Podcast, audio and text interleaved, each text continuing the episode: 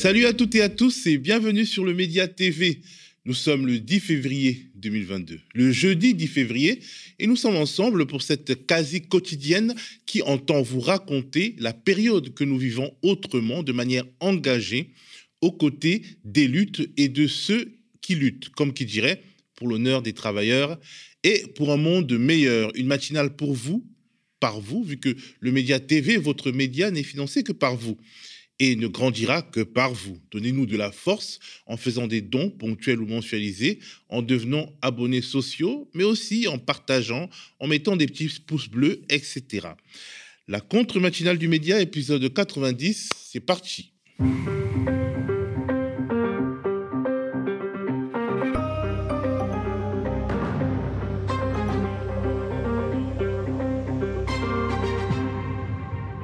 Aujourd'hui, on parlera beaucoup du fond de l'air, car le fond de l'air est brun. L'extrême droite qui impose ces thématiques, y compris dans les appareils politiquement qui prétendent politiquement la combattre, eh ben, cette extrême droite, elle ne cesse de gagner du terrain et de prendre la confiance au pont des thèses, des groupuscules, des références qu'on croyait vouées à une mort certaine, reprennent du poil de la bête. Un jour, ce sont des membres du gouvernement qui reprennent les délires sur le wokisme, l'islamo-gauchisme, au point de participer à un pseudo-colloque sur ces pseudo-concepts scientifiques.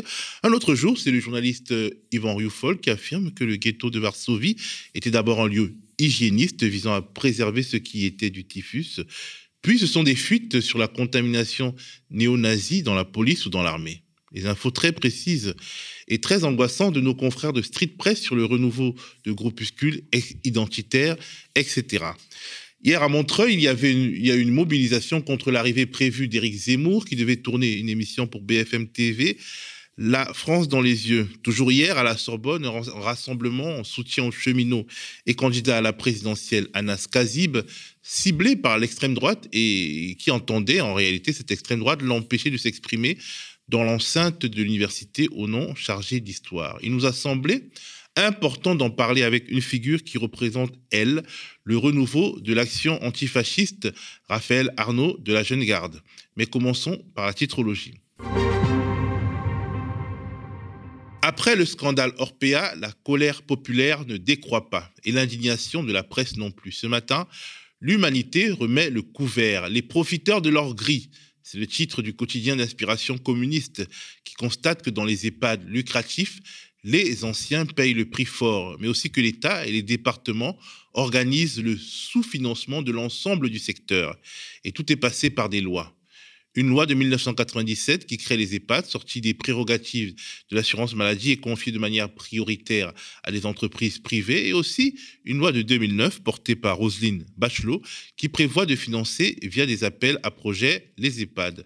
C'est tout ce modèle qu'il faut revoir de fond en comble, estime l'humanité en miroir de ces souffrances de nos anciens, générées par le désir fou de faire du profit sur absolument tout, Libération et la Croix mettent à la une un sujet qui devrait tous nous indigner, les profits records des entreprises du CAC 40. 137 milliards. On partage, c'est le titre de une de Libé en surimpression sur une illustration qui fait penser à la défense, en tout cas un endroit où il y a plein de sièges sociaux d'entreprises. Super profit, ça repart comme en 40, surenchérit le quotidien de centre-gauche. À l'exemple de Total, écrit Libé, qui doit annoncer un bénéfice record de 15 milliards d'euros ce jeudi, les grandes entreprises françaises ont connu une très bonne année 2021. Mais ces résultats, en grande partie permis par les aides de l'État, profitent plus à leurs actionnaires qu'à leurs salariés, constate Libé.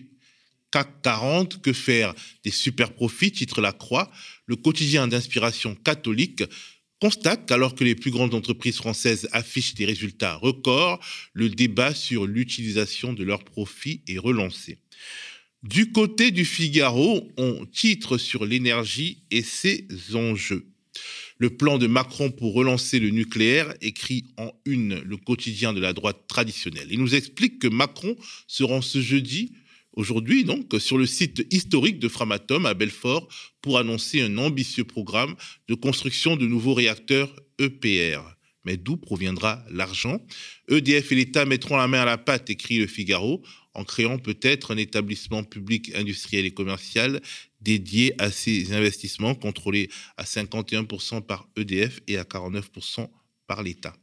Blanquer, de ministre vedette à ministre fragilisé, c'est le titre principal du Monde, alors que le ministre de l'Éducation est obligé de revoir sa copie au sujet de sa réforme du lycée et du bac, qui a conduit à la baisse du nombre d'élèves choisissant les maths, et donc à une baisse de l'enseignement et du niveau global à terme en mathématiques. De plus, au bout de deux ans de crise sanitaire, il a perdu la confiance des enseignants et des parents lassés, et je cite, par les changements incessant. Du côté des médias indépendants en ligne, j'ai retenu aujourd'hui une longue et riche interview accordée à Basta par Claire Edon, la défenseur des droits, une courageuse défenseur des droits qui a souvent contrarié l'exécutif Macron auquel elle doit son poste, notamment sur le dossier délicat de la crise sanitaire et du pass vaccinal. Une fois de plus, Claire Edon va à l'encontre de la doxa du gouvernement. L'intersectionnalité n'est pas un gros mot, indique ainsi Cléridon. Rien de révolutionnaire. Mais dans un pays où le gouvernement crie au wokisme à tout bout de champ, il faut rappeler que c'est bel et bien ce concept d'intersectionnalité qui est en cause.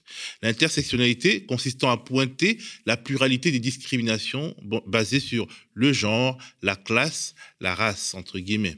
Bref, toutes ces évidences qui ne sonnent pas très républicains pour une partie de ceux qui nous gouvernent.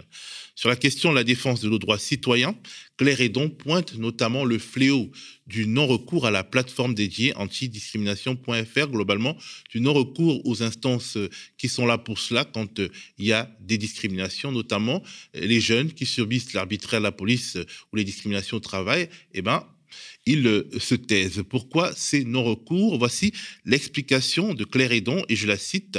Premièrement, il y a le sentiment que ça ne sert à rien, que ça ne donnera pas de résultat. Deuxièmement, la peur des représailles, c'est quelque chose qu'il faut vraiment entendre, qui est un souci légitime et réel. Fin de citation. C'est un coup de poignard dans le dos qui entrera à coup sûr dans la riche histoire des coups de poignard dans le dos au sein de la classe politique française. Éric Woerth, ancien ministre du budget de Nicolas Sarkozy, figure centrale de la Sarkozy, député et président de la commission des finances à l'Assemblée nationale au titre des Républicains qui soutiennent Valérie Pécresse, eh ben, Éric a annoncé hier que pour la présidentielle qui vient, son vote ira à Emmanuel Macron. C'était dans une interview accordée aux Parisiens. Une interview qui, bien entendu, a fait le buzz. Oui, c'est une mauvaise nouvelle pour euh, Valérie Pécresse, la candidate des Républicains, avec le, ralliement d'Éric Woerth. Pour euh, rappel, ancien ministre du budget de Nicolas Sarkozy, député Les Républicains, euh, président influent de la commission des finances, même si récemment il avait pris un petit peu de recul par rapport à la, à la politique dans le débat public et, et, dans l'opinion. Par ailleurs, Éric Woerth, dans les colonnes de nos confrères du Parisien, il va fort. Hein, ce n'est pas un soutien du bout des lèvres. La France a besoin d'un président expérimenté. Il, Emmanuel Macron, a montré qu'il savait euh, gérer les crises les plus graves et cette critique destinée euh, eh bien à l'égard de, Valérie Pécresse comme pour justifier euh, ce, ce ralliement, il explique en substance que la campagne de Valérie Pécresse serait obnubilée par la question de l'islamisme.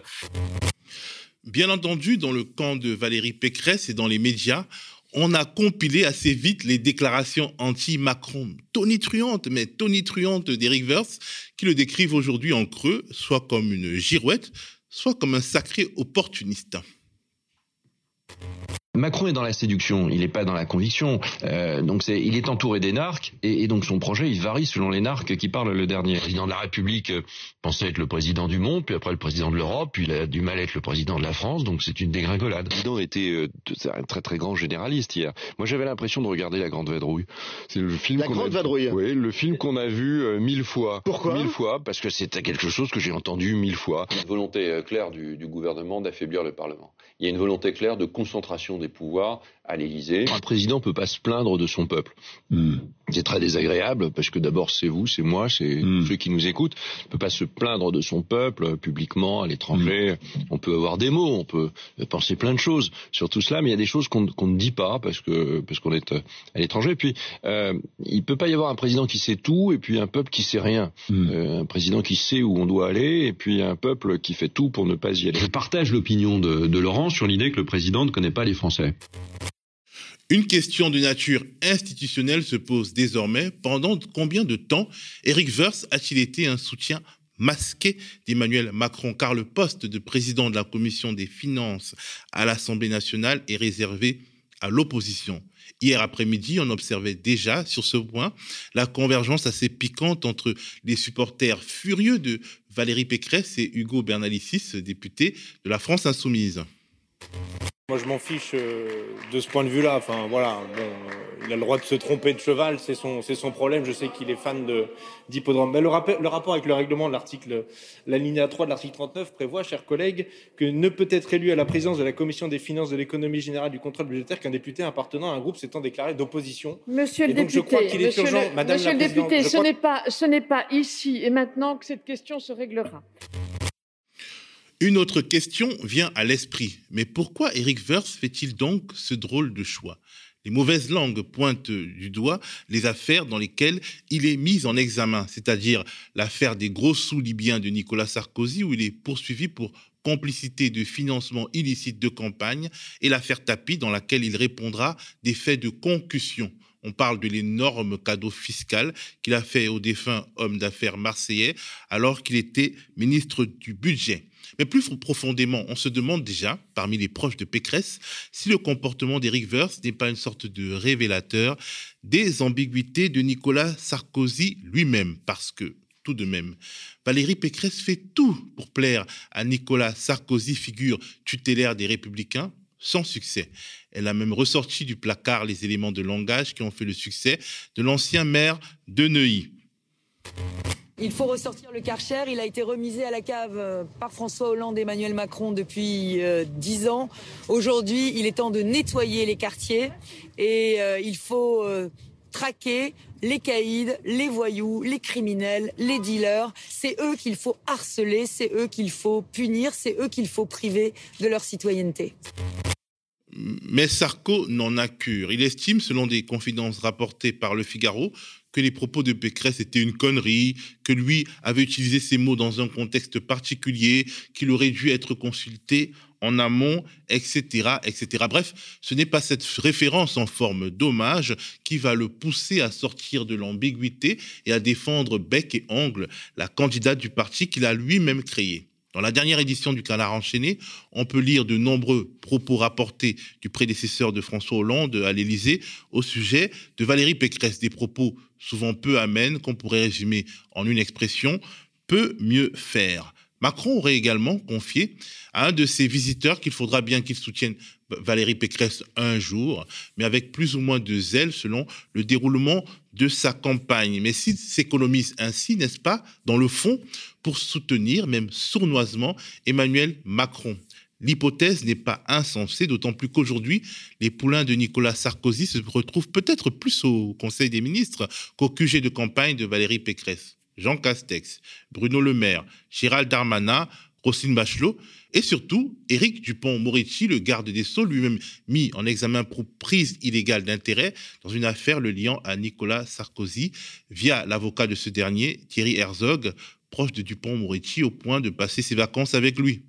Bien entendu, on peut aussi noter la convergence des barbouzes et autres figures interlopes qui ont à la fois bossé dans l'ombre pour Nicolas Sarkozy et pour Emmanuel Macron. Pourquoi s'impliquer dans le combat pour l'alternance, quitte à se fâcher avec l'actuel locataire de l'Élysée qui a de fortes chances de rempiler, alors qu'on a déjà une partie de nos hommes au pouvoir et que l'arrivée à l'Élysée de Valérie Pécresse donnerait un nouveau chef à la droite? Au fond, c'est sans doute là la question que se pose Nicolas Sarkozy, d'autant plus qu'il y a quelques mois, il échafaudait un scénario qui lui permettrait de revenir au premier plan sous Emmanuel Macron. C'est ce qu'expliquait la journaliste Nathalie Chuc, co-autrice du livre Chérie, j'ai rétréci la droite, dans une interview accordée à Europe 1. Nicolas Sarkozy ira euh, au devant de la victoire. C'est-à-dire que s'il faut soutenir Emmanuel Macron parce que c'est le mieux placé dans l'électorat de droite, eh bien, il le soutiendra. Mais s'il faut soutenir quelqu'un de son camp, il le fera aussi. Donc il se réserve toutes les possibilités, notamment pour une raison, c'est qu'il n'exclut pas un scénario où Emmanuel Macron gagnera la présidentielle mais perdra les législatives, auquel cas il lui imposera une cohabitation. Aux dernières nouvelles, Nicolas Sarkozy rencontrera Valérie Pécresse ce vendredi, demain. On verra alors s'il décide de sortir de l'ambiguïté. On passe bientôt au plat de consistance de cette contre-matinale. Dans quelques minutes, je recevrai Raphaël Arnaud, porte-parole de la jeune garde. Nous reviendrons ensemble sur les différentes mobilisations antifascistes qui ont lieu ces dernières 24 heures avec une question en toile de fond, une question volontairement abrupte. Les fachos ont-ils gagné la bataille culturelle? Que reste-t-il des luttes antifascistes à l'heure où l'extrême droite semble gagner du terrain partout et tout le temps? Leurs thématiques s'imposent, les thématiques de l'extrême droite, dans les débats médiatiques et politiques. Leurs militants semblent se sentir pousser des ailes, au point où des anciens activistes de génération identitaire, groupuscules d'extrême droite dissous par le ministre de l'Intérieur Gérald Darmanin en février 2021, eh ben, ils se permettent de menacer et d'intimider un candidat aux élections présidentielles, Anas Kazib, porte-parole de Révolution permanente pour l'empêcher de tenir un meeting en plein Paris à la Sorbonne. Anas Kazib était sur le plateau du média avant-hier. Il est revenu sur ses pressions et sur l'importance d'une mobilisation commune, unitaire, contre le fascisme. On écoute sa courte interview menée mardi par notre collègue et camarade Tabouaf et on reprend, euh, on revient sur le plateau pour en parler avec Raphaël Arnaud.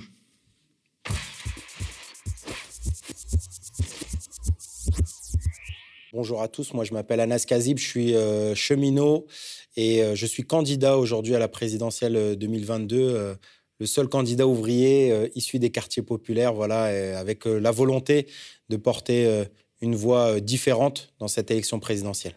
On subit des attaques euh, de l'extrême droite depuis maintenant 48 euh, heures. D'une part parce que je suis candidat à la présidentielle et ça, euh, l'extrême droite ne peut le supporter. La possibilité que pour la première fois de l'histoire en France, un candidat ouvrier issu de l'immigration puisse être sur la ligne de départ, mais également parce que je suis invité pour une conférence qui fait partie d'un cycle de conférences à, à, la Sorbonne par un syndicat étudiant qui s'appelle le Point Levé. Et notamment, il y a le nouveau fauné de génération identitaire qui a fait euh, euh, du tractage, du collage d'affiches avec mon visage en expliquant que euh, je suis 0% français et 100% wokiste, 100% islamiste. Et donc voilà, j'ai eu la chance d'avoir un élan de solidarité, de soutien assez important de plein notamment de d'organisations syndicales, politiques, de personnalités publiques, d'artistes et autres, parce que au-delà de, de moi, tout le monde voit bien que ça fait partie d'une forme de, prolifération de l'extrême droite, de leurs idées, mais aussi du fait qu'ils commencent à essayer de vouloir décider, entre guillemets, de qui a le droit de, faire de la politique, qui a le droit de parler dans une université et qui a le droit d'être candidat à la présidentielle. Il faut savoir qu'après moi, euh, le prochain, c'est Jean-Luc Mélenchon qui sera euh, à la Sorbonne la semaine suivante et qu'ils entendent par euh, le fait d'essayer d'interdire euh, ma conférence, interdire l'ensemble des candidats euh, de la gauche à pouvoir s'exprimer dans une université, justement, à un mois, jour pour jour, de ce qu'a été le, le colloque contre le wokisme de Jean-Michel Blanquer. Ça fait plus de six mois maintenant qu'on est dans cette, dans cette campagne présidentielle avec Révolution permanente. On, a déjà dépassé les plus de 290 promesses de parrainage. On est dans la reconversion aujourd'hui. On est sur cette dernière ligne droite pour reconvertir euh, les parrainages. il y a déjà eu euh, toute la polémique euh, autour de, ce fameux hashtag Anaskazib réimmigration, où on voulait me faire réimmigrer, moi qui suis né à Sarcelles dans le 95. Voilà, je ne sais pas où on voulait me faire réimmigrer, mais on voit à quel point l'extrême droite est inquiète de, ma candidature parce que cette montée, notamment de candidats comme, Zemmour, comme Le Pen et d'autres, comme moi je dis souvent, c'est la réponse réactionnaire à cinq années de lutte de classe qui viennent de passer depuis euh, les mouvements contre la loi El Khomri, les mouvements euh, euh, après la mort de George Floyd aux États-Unis, ou encore entre-temps le mouvement des Gilets jaunes, la réforme du ferroviaire, la réforme des retraites, c'est-à-dire cinq années de lutte importante. Et ils savent que ma candidature, déjà par la symbolique, elle veut dire beaucoup de choses, mais également par ma présence dans ces euh, différentes mobilisations, ils savent et ils ne veulent surtout pas, ils ne veulent surtout pas amener euh, cette voix, cette voix de, lutte, cette voix du terrain, cette voix de celles et ceux qui n'ont pas voix au chapitre, comme moi je dis, pouvoir s'exprimer dans cette, dans cette présidentielle. Un journal espagnol avait titré euh, Anas le cauchemar de l'extrême droite.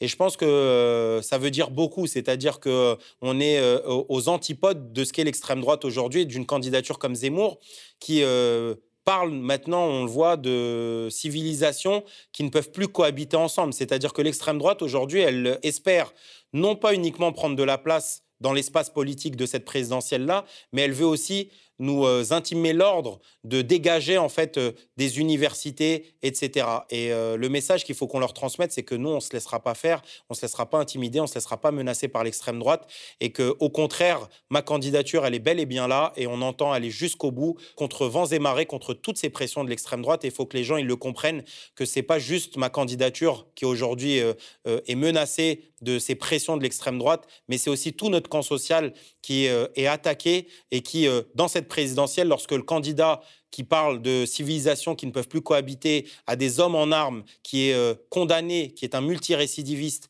euh, pour, la, pour la haine raciale et la haine religieuse, et qui aujourd'hui, sur des matinales, fait euh, un appel tout simplement à la guerre civile, il faut que les gens entendent que c'est ça, ce discours-là, qui va être entendu dans l'élection présidentielle pendant deux mois, et qu'il va falloir que ma candidature et celle d'autres personnes puissent s'exprimer pour lutter frontalement contre l'extrême droite. Et ce deuxième message, il est aussi euh, pour tous ces élus partout euh, en France, euh, de les appeler à me parrainer, de les appeler à jouer avec ce soutien démocratique pour permettre que ma candidature, elle puisse être là, parce que ma candidature en six mois, c'est zéro radio, zéro télé zéro radio, zéro télé, alors qu'on euh, on a fait euh, plus de 5800 maires, on a euh, récolté un certain nombre de parrainages, on a fait des meetings qui sont pleins, et au final, on voit que toutes ces pressions du système, elles, elles essayent d'empêcher ma candidature, et heureusement, il y a tous ces élus, ces maires notamment de, de petites communes qui, qui jouent ce, ce, soutien démocratique pour me permettre d'être là, et vraiment...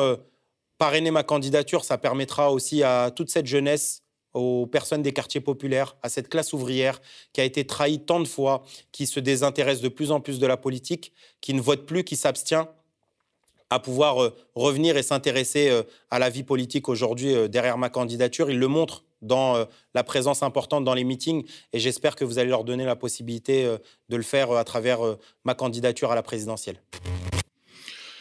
Pour rappel, ce Fastcam sera disponible dans la soirée sur nos réseaux sociaux. N'oubliez pas de le liker, de le partager au maximum, de partager aussi euh, euh, bah, le lien de, cette, de ce direct pour permettre aux gens de le regarder après. Et mettre des petits pouces bleus, ça aide toujours à mieux référencer nos contenus sur l'algorithme, justement au moment où euh, il est important pour nous de pousser nos, notre vision de la France face à ce qu'on pourrait considérer justement comme une victoire culturelle, en tout cas provisoire, des fachos. On compte sur vous. Comme vous pouvez le voir, Raphaël Arnaud nous a rejoint pendant ce magnéto. Salut Raphaël, comment tu vas? Bah, Ça va et vous? Ça va, ça va. Alors euh, Raphaël, tu es porte-parole de l'organisation antifasciste La Jeune Garde. Merci d'avoir euh, répondu présent à notre invitation. Est-ce que déjà tu peux nous parler de la, Jeune Garde? C'est une euh, organisation, comment tu la décrirais? Bah Nous, on est une organisation qui s'autoproclame antifasciste donc évidemment spécifique à cette lutte contre l'extrême droite. On est une organisation de jeunesse, hein, comme son nom l'indique.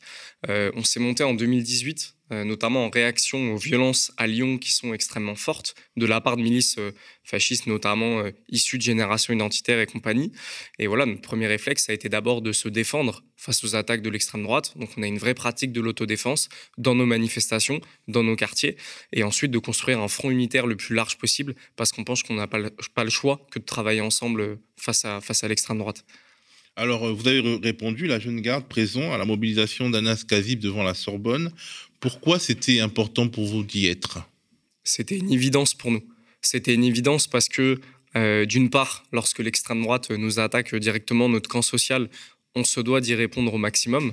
Alors malheureusement, on ne peut pas à chaque fois. En tout cas, dès qu'on en a l'opportunité, on y va. Et, euh, puis euh, Anas Kazib, voilà, on, le voyait très bien dans l'interview, c'est qu'il représente quelque chose qui fait mal à l'extrême droite. c'est quelqu'un voilà, qui est issu de l'immigration, qui représente les quartiers populaires, qui est un ouvrier qui se présente à la présidentielle, on voit bien qu'il dérange des lignes politiques que veut nous imposer un certain ordre social par l'extrême droite, mais pas que, par l'ensemble du champ politique et médiatique. Et donc, nous, il était important de montrer qu'en fait, il y a une solidarité de base. Euh, si ces personnes sont à l'aise sur les plateaux de Bolloré, des milliardaires, etc., et eh ben nous, il nous reste la rue.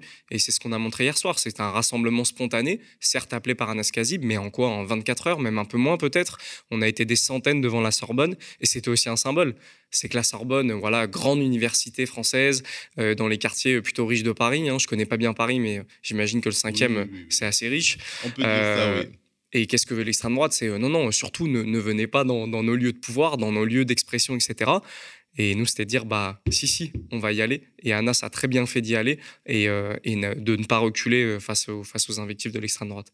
Alors, je crois qu'aujourd'hui ou demain, il sera à Sciences Po Lille. On pourra me le préciser dans le prompteur pour que je vous dise. En tout cas, il ira à Sciences Po Lille euh, là, bientôt.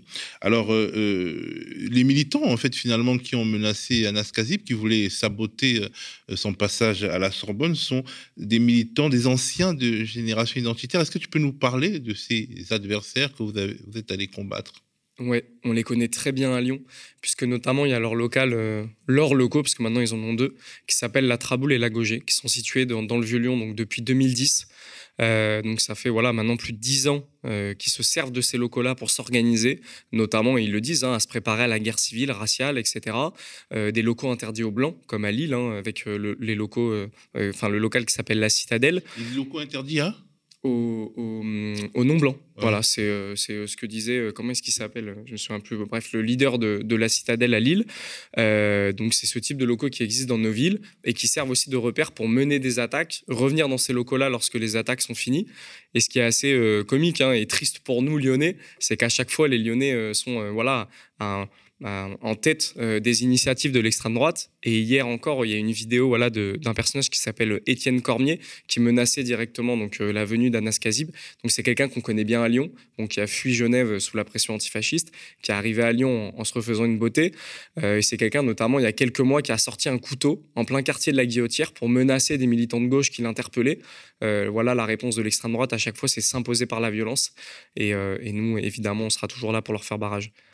Alors, donc, euh, finalement, euh, on voit bien que la dissolution de Génération Identitaire n'a pas dissous les militants de Génération Identitaire. On pouvait s'y attendre. Est-ce que euh, vous. Il me semble qu'il y a un débat justement sur la question de l'utilité de, de, telles dissolutions et que ces débats, ils divisent les militants et les spécialistes? Ouais, je, pense que c'est. Vous vous positionnez comment dans ces débats Alors, nous, on a milité pour la dissolution de Génération Identitaire. On a mené une véritable campagne pour les dissoudre parce qu'on pense qu'à un moment donné, ce, ce, groupuscule devenait trop dangereux, notamment parce qu'ils essayaient voilà, de se faire une nouvelle place médiatique euh, avec une nouvelle image, etc., qu'on a voulu les dénoncer. On pense que cette dissolution n'a pas totalement été inutile parce qu'on a freiné quand même à un moment Génération Identitaire. C'était des, actions coup de com, et pas que coup de com, d'ailleurs dangereuses, hein, euh, notamment pour les migrants aux frontières, etc., en organisant de véritables ça leur a mis quand même un coup d'arrêt. Évidemment, ça ne les a pas détruits parce que cette dissolution, elle ne s'est pas faite entièrement. Euh, notamment à Lyon, leurs locaux existent toujours à Lille, leurs locaux existent toujours. Euh, on voit bien que cette dissolution, elle est, elle est de demi-mesure. Je vais prendre un autre exemple, c'est la dissolution du basson social, pour laquelle aussi on a milité, qui pour le coup a eu une réelle efficacité. Si encore une fois, elle n'a pas effacé euh, l'ensemble des militants d'extrême droite et n'a pas fait reculer l'extrême droite dans son ensemble, en tout cas, elle casse des dynamiques et à un moment donné, ça peut nous être utile. Ça ne veut pas dire qu'à chaque fois une dissolution est forcément utile, c'est qu'à un moment donné, d'un point de vue pratique, on peut casser leur outil organisationnel et les faire reculer un temps donné euh, au moins d'un point de vue organisationnel, et que, voilà, des, certaines fois, oui, on, demandera la dissolution à chaque fois qu'on juge cela nécessaire. Alors, lors de la soirée hier euh, en soutien à Nas Kazib, vous avez pu apercevoir un, petit groupe, en fait, euh, environ 10-15 personnes, des militants d'extrême droite, cachés derrière un cordon, un cordon de force de l'ordre déployé pour l'occasion. Et ces militants, ils n'ont pas agi, ils n'ont pas mis leurs menaces à exécution, leurs menaces contre Anas. Alors, est-ce que vous considérez que c'est une victoire pour le camp antifasciste, pour le camp bah, justement de la gauche? Est-ce que euh, ça montre la puissance de la mobilisation? Comment vous interprétez justement le fait qu'ils aient finalement timides, là où ils promettaient l'enfer Oui, je pense qu'il faut qu'on soit très honnête, euh, nous, militants et militantes, sur euh, le fait, lorsqu'on perd euh, voilà, du terrain, etc. Et qu'aussi qu'on soit très honnête lorsqu'on en gagne. C'est une véritable victoire ce qui s'est passé hier à la Sorbonne très certainement que s'il n'y avait pas eu cet appel au rassemblement, euh, qu'il n'y avait pas eu ce rassemblement spontané avec euh, des militants et militantes qui venaient de toutes parts, notamment euh, des militants de la jeunesse antifasciste, de la jeune garde, mais pas que, et bah, très certainement qu'il y aurait eu des milices qui seraient organisées et qui auraient attaqué le meeting d'Anas Kazib. Donc on voit bien lorsqu'on s'organise, bah, en fait on leur fait peur et ouais, on peut les faire reculer. Nous à Lyon, on, en a la preuve aussi. Lorsque nous, militants et militantes antifascistes, on arrive à s'imposer dans la rue et à montrer que bah ouais, on va se défendre, bah, généralement ils viennent pas. Euh, voilà, donc il y, a un réel intérêt à faire ça. Je prends aussi l'exemple de, Montreuil, hein, où Zemmour finalement n'a pas pu mettre les pieds. Mhm. Voilà, il n'a pas pu mettre les pieds. Là aussi, c'est une victoire. Alors certes, il allait dans le 9-3, mais. Euh, Alors, euh, le, studio qui devait le recevoir euh, pour euh, une émission de BFM TV, ben, en fait, les, animateurs de ce studio ont annulé le tournage en apprenant que c'était lui l'invité, en disant qu'il n'était pas question pour eux ben, de, le recueillir chez eux. Mais alors, on a aussi eu l'impression que à Montreuil, la mobilisation n'était pas super forte non plus parce qu'il y avait quasiment personne devant le studio qui était à la rue des Fiettes, c'est-à-dire vraiment à la limite entre Paris et Montreuil, sauf un militant et cinq journalistes. Il y avait plus de journalistes que de militants euh, qui sont venus couvrir ça. C'est vrai qu'il y avait une mobilisation, une manifestation à l'appel du maire communiste de, la commune, mais en fait, en gros, euh, euh, la mobilisation anti-Zemmour, disons, active à la manière des antifascistes, en fait, elle n'a pas vraiment eu lieu. Est-ce que c'est un échec euh, ou alors c'est parce qu'il n'y a, pas eu de projet de s'interposer d'une autre manière que par la manifestation euh, officielle, disons? Non, je pense que la victoire, euh, elle est déjà là. Alors certes, elle est partielle. C'est le fait que voilà, Zemmour, il nous impose pas son agenda comme il veut. Maintenant, il est obligé de rendre euh, secret certains de ses déplacements, de les donner au dernier moment. C'est bien qu'on a une influence quand même sur, euh, sur son, agenda politique. Et ça, pour le coup, c'est une véritable victoire. quand même, à Montreuil, il y avait un petit peu de monde. Donc on voit bien que, que voilà, il y, avait du monde pour dire non à, Zemmour. Et notamment, la mobilisation s'est fait très rapidement, que ça vienne du maire, que ça vienne voilà, des locaux qui devaient le recevoir, mais aussi des habitants et habitantes de, habitants et habitantes de Montreuil pardon. Euh, ensuite, voilà, il n'y a pas eu de mobilisation à Saint-Denis euh, devant les locaux aussi parce que certainement, bah, il y avait un manque de temps, un manque d'organisation. Le fait est aussi, c'est qu'il y avait une mobilisation en soutien à Anas Kazib, mmh. qui a délocalisé voilà, un certain nombre de militants et militantes, et aussi à Montreuil. Euh, du coup, voilà, d'un point de vue très pratique, je pense que ça s'est pas fait. Zemmour qui croit pas qu'on va le laisser tranquille, ni Marine Le Pen d'ailleurs. Ce serait bien de ne pas l'oublier malgré les offensives de Zemmour, que voilà, on, sera là les prochaines fois, il n'y a, y a pas de souci. Alors finalement, on va dire, les antifascistes, ils occupent la rue pendant que bah, l'extrême droite bénéficie des studios euh, des grosses chaînes de télévision. Et euh, donc c'est un peu le titre de cette matinale. Est-ce que l'extrême droite finalement a gagné la bataille culturelle? Sinon, comment expliquer le fait qu'elle soit complètement en roue libre en ce moment? Est-ce qu'ils ont gagné la bataille culturelle? C'est difficile à dire. Peut-être euh, quand on regardera l'histoire plus tard, on, y verra d'un œil un, peu plus clair. C'est sûr qu'ils sont très offensifs et ils avancent. alors, il y a d'une part leur propre autonomie à l'extrême droite, le fait qu'ils arrivent à imposer des thèmes. On parlait de génération identitaire et pourquoi pour nous la dissolution est importante, c'est parce qu'ils ont réussi à matraquer dans le champ politique et médiatique certains thèmes, euh, notamment islamophobes, certes qui étaient partagés hein, par divers courants du champ politique et médiatique. N'empêche, ils ont vraiment euh, matraqué sur cette question-là jusqu'à euh, le, faire inscrire, notamment dans des organisations comme le Rassemblement national, comme une base de son programme euh, politique. Euh, donc, donc voilà. Est-ce que c'est pas la capacité de ces groupuscules d'extrême droite de diffuser leurs idées et de de, de, faire céder les digues. Par exemple, il y a 5 ans, 10 ans, quand on parlait de rémigration, c'était vraiment un thème totalement euh, euh, marginal. Aujourd'hui, euh, dans le champ politique classique, on entend ce mot, le grand remplacement, Éric Zemmour l'assume complètement, etc. Est-ce que justement, c'est pas ça leur force, d'imposer leur thématique, là où les antifascistes, la gauche radicale, l'extrême gauche n'avancent quasiment plus dans le champ social. Alors, justement, donc voilà, il y a cette autonomie de l'extrême droite. On a bien compris qu'ils avaient réussi à imposer des thèmes hein, euh, par leur propre force, par leur pratique, par leur tactique, etc. Euh, ça, c'est leur autonomie. Et il y a le second versant qui, aussi tout son sens. C'est le fait qu'il y a une partie euh, de la classe de la bourgeoisie, notamment des personnages comme Vincent Bolloré qui sont en, en tête hein, de, ce type de mouvement, qui se dit, bah, en fait, finalement, pour maintenir nos intérêts économiques, pour faire fonctionner cette société inégalitaire, maintenir l'ordre social le plus violent, raciste, euh, inégalitaire qu'il soit, et ben finalement, la solution, est-ce que ce ne serait pas l'extrême droite? Est-ce que ce ne serait pas l'extrême droite pour encore plus de violence, pour encore plus de répression, pour maintenir ce système et cet ordre social? Euh, Et c'est vrai qu'il y a une partie de la bourgeoisie qui est en crise d'hégémonie hein, du capitalisme. On voit qu'il y a une remise en question euh, de plein de thématiques. Euh, on l'a vu aux Gilets jaunes sur les questions sociales. On l'a vu avec des mouvements comme Adama, avec des énormes manifestations, Black Lives Matter, etc. On voit bien qu'il y a une remise en cause du système raciste en France, etc. Et voilà, donc du coup, il y a une partie de la bourgeoisie qui se dit oula, pour maintenir nos intérêts, bah, finalement, peut-être qu'on va se tourner vers des personnages comme Zemmour, comme Marine Le Pen, et il leur laisse champ libre. Il leur laisse champ libre avec un énorme, euh, voilà, un, véritable empire médiatique. Euh, et oui, oui, c'est vrai que ça, nous fait mal de ce point de vue-là. Après, nous, ça n'empêche pas que on est encore là. On est encore là et on arrive à s'imposer. La preuve, c'est qu'Anas a pu s'exprimer à la Sorbonne hier soir. on s'impose aussi encore, encore une fois dans les médias lorsqu'on y est on arrive quand même encore à imposer nos thématiques. Et je pense que c'est qu'une question de temps, mais on va revenir, euh, on va revenir en force, c'est une certitude.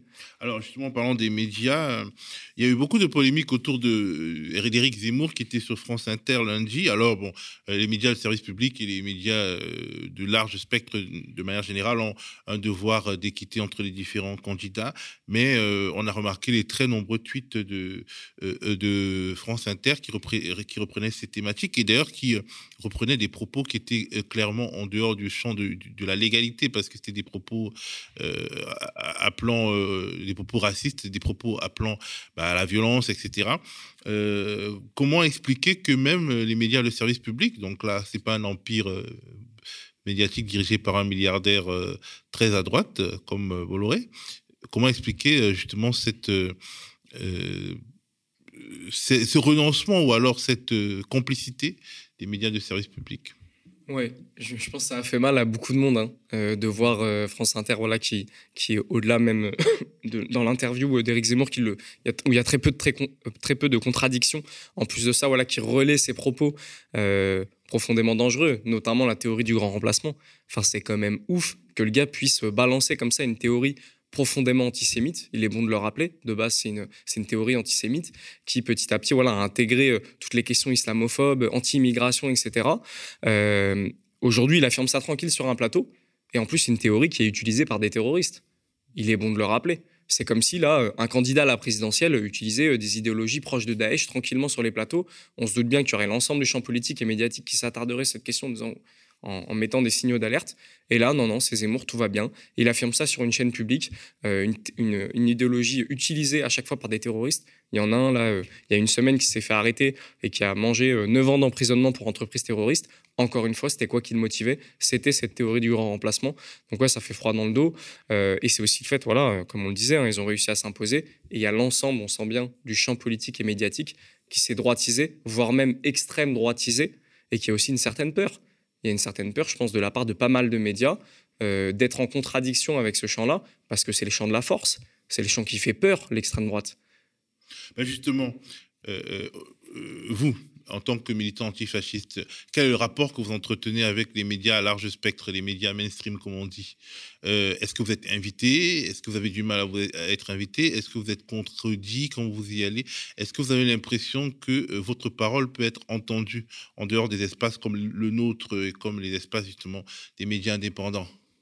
Oui, pendant longtemps, le mouvement qui s'autoproclame antifasciste, hein, parce que nous on considère que le mouvement antifasciste c'est quelque chose de bien plus large que seulement nos organisations de jeunesse, euh, pendant longtemps, euh, on a fait le choix de euh, ne pas se confier spécialement aux médias, etc., pour plein de raisons, notamment la peur voilà, d'être ciblé par l'extrême droite, hein, c'est une réalité, aussi par de la méfiance envers certains médias mainstream, etc.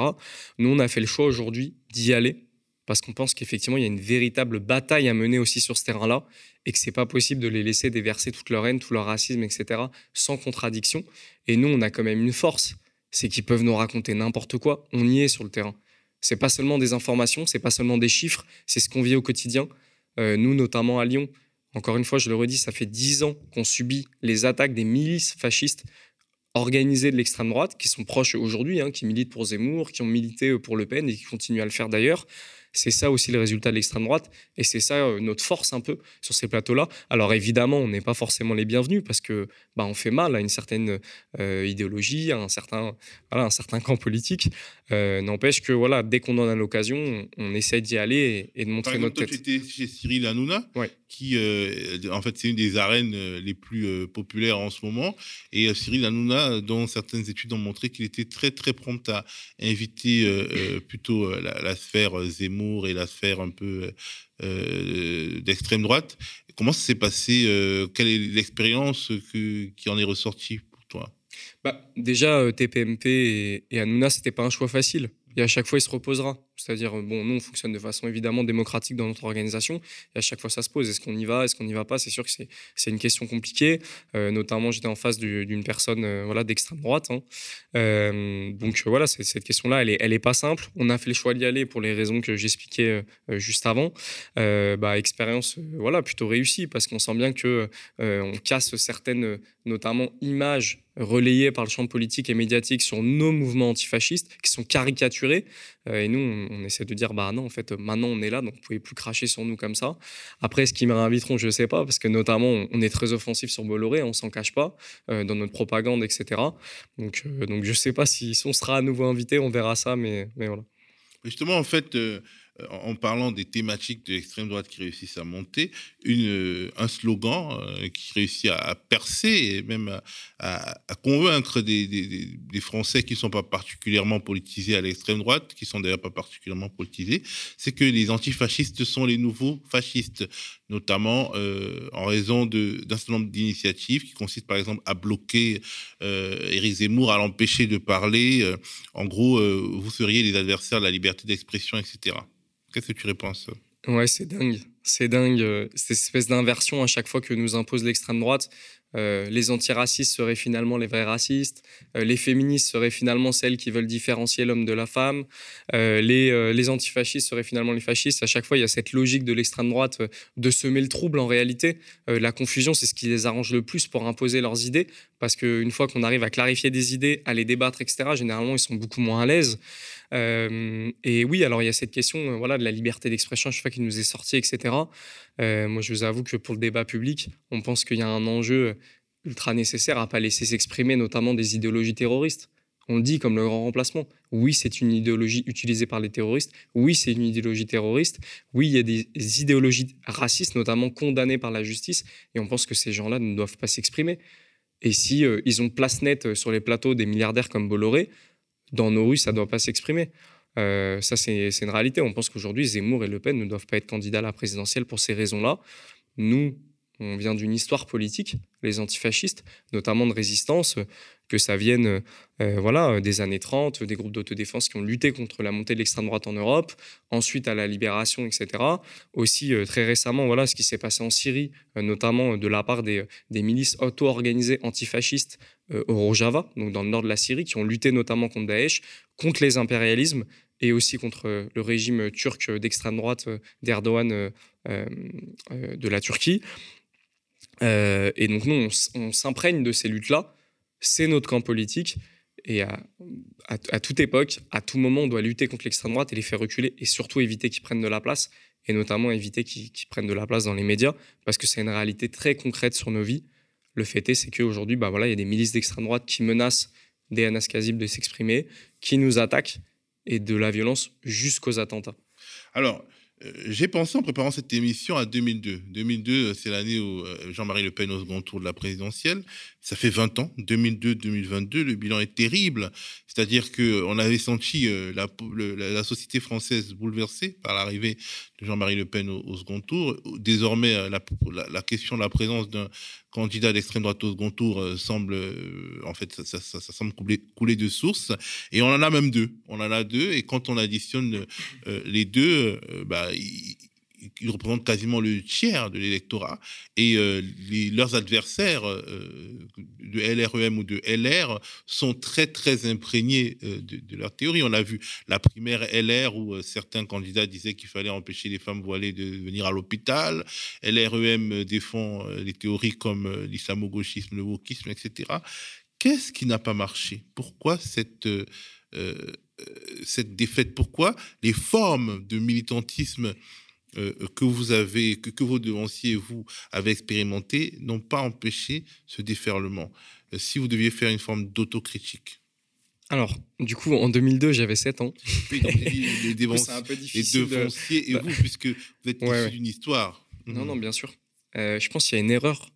il y a une erreur de la part de notre camp politique.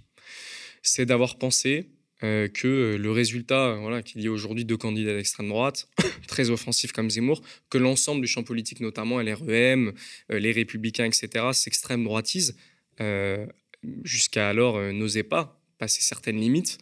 ce serait dû au fait que voilà, on ait isolé l'extrême droite, qu'on se soit concentré que sur l'extrême droite et que finalement on ait perdu du terrain à nous imposer nos idées, etc. Alors, on est partisan du fait de dire que lorsqu'on arrive à imposer nos idées, notre camp social, notamment d'émancipation, etc., on arrive à faire reculer de fait les idées d'extrême droite parce qu'on s'impose. Par contre, moi je pense à l'inverse, qu'il y a toute une partie de notre camp politique qui a abandonné cette lutte-là spécifique à l'extrême droite. Pendant des années, il a existé des organisations unitaires comme Ralfron. Là, j'en cite une, mais il y en a beaucoup d'autres. Euh, toutes nos organisations politiques, syndicales, associatives étaient concentrées sur ce sujet-là de l'extrême droite, spécifiquement, avaient euh, notamment des, membres hein, qui étaient euh, chargés de suivre l'actualité de l'extrême droite, de les combattre, avec notamment des organisations d'autodéfense dans nos propres syndicats, nos organisations politiques. Et dans énormément de ces organisations-là, ces pratiques ont disparu. Aujourd'hui, malheureusement, juste la question de l'autodéfense, on n'est que quelques organisations aujourd'hui en France à, euh, euh, à, la pratiquer. Et ça, c'est une réelle défaite pour notre camp, pour moi.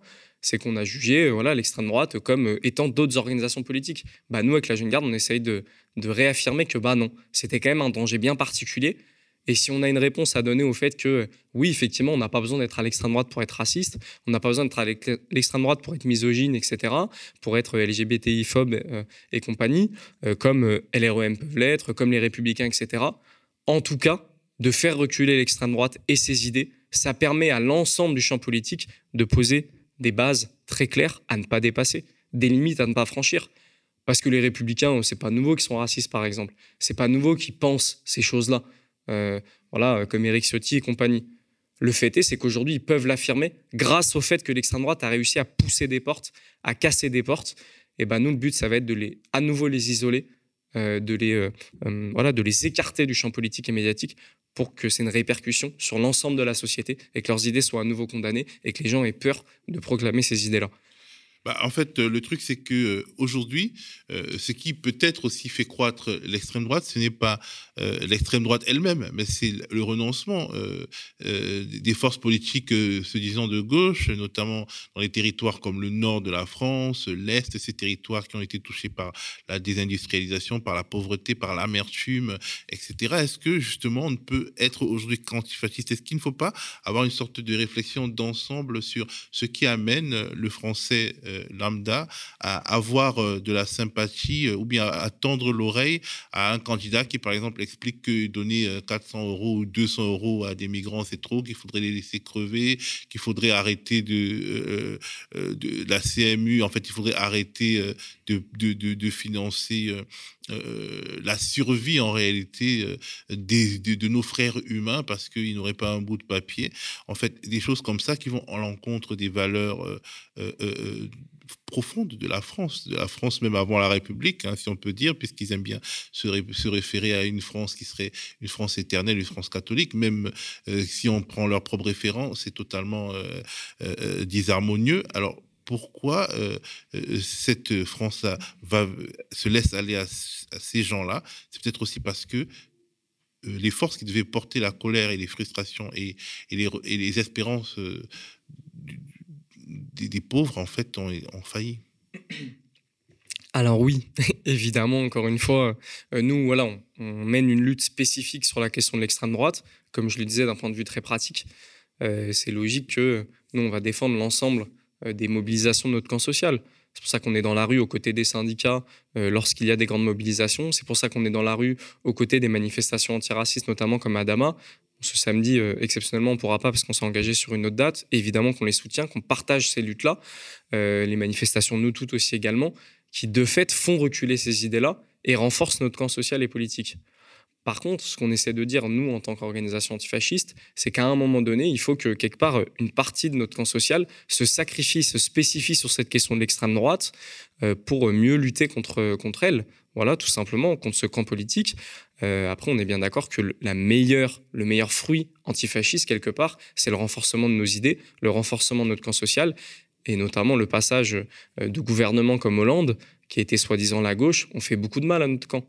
On fait beaucoup de mal parce qu'ils ont fait miroiter euh, pendant des années de grandes idéologies voilà, qui seraient plutôt à gauche, d'émancipation, etc. Et finalement, fois au pouvoir, on trahit Oui, ça a fait beaucoup de mal. Oui, on en récolte les fruits aujourd'hui d'une forme de désespoir de l'ensemble de la politique et qu'il va falloir se serrer les coudes parce qu'on est quand même encore un sacré nombre à défendre nos idées et qu'on va y arriver, on va les faire reculer et à nouveau faire avancer nos idées. Merci beaucoup, Raphaël Arnaud, d'être passé nous voir. La contre-machinale du média, s'est terminée pour aujourd'hui. Demain, à la place, se trouvera ma collègue et camarade Nadia Lazouni. Quant à moi, je vous retrouverai lundi. D'ici là, devenez abonné sociétaire du média, faites-nous un don mensualisé ou ponctuel. Engagez-vous dans la bataille culturelle, dans cette bataille que nous avons souvent l'impression de perdre, mais que nous avons les moyens aujourd'hui de gagner grâce à nos médias indépendants qui deviennent de plus en plus puissants et qui euh, touchent de plus en plus de monde. Engagez-vous à nos côtés, aidez-nous à porter votre voix, notre voix. À plus.